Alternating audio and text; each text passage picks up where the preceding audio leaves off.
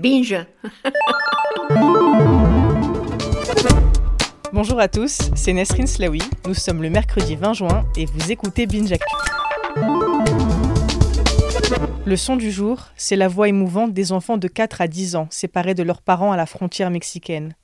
Ils sont plus de 2000 et subissent le plan zéro tolérance anti-immigration de Donald Trump.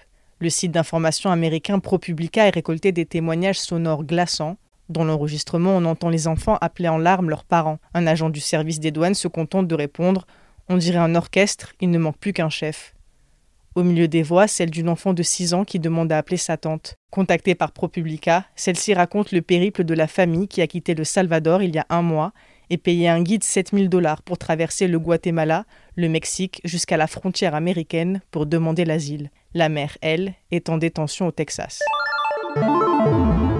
Les trolls du jour, ce sont les moustiques, déjà vainqueurs du mondial. Depuis le début de la compétition en Russie, ils envahissent les stades et perturbent les joueurs qui se tapent le corps et les esquivent de la tête en plein match. J'en ai eu dans la bouche, les oreilles et le nez, a déclaré l'attaquant anglais Harry Kane face à la Tunisie. La faute à la chaleur, 30 degrés, et au marécage du bord de la Volga. Les autorités russes ont lancé une opération d'éradication des insectes en bombardant à l'hélicoptère, à tel point qu'elles ont même autorisé les bombes anti-moustiques dans les fan zones, malgré les consignes de sécurité.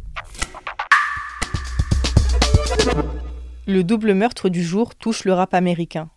XXX Tentation s'est fait tirer dessus à la sortie d'un concessionnaire de moto dimanche. Le rappeur de Miami, découvert sur SoundCloud, était le fer de lance du rap emo. Il vantait les antidépresseurs et racontait sur fond de piano son passé de criminel. D'ailleurs, il était en liberté conditionnelle avec 12 chefs d'accusation contre lui. Travens Mark, alias Jimmy Oppo, lui a été assassiné quelques heures plus tard à Pittsburgh, en Pennsylvanie, par des coups de feu tirés depuis une voiture. Les deux étoiles montantes du rap n'avaient que 20 et 21 ans.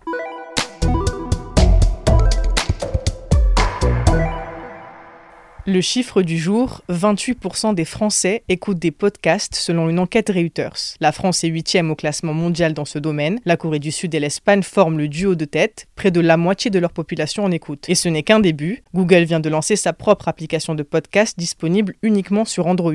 Le but, concurrencer directement iTunes. Merci d'écouter Binge tous les jours. À demain.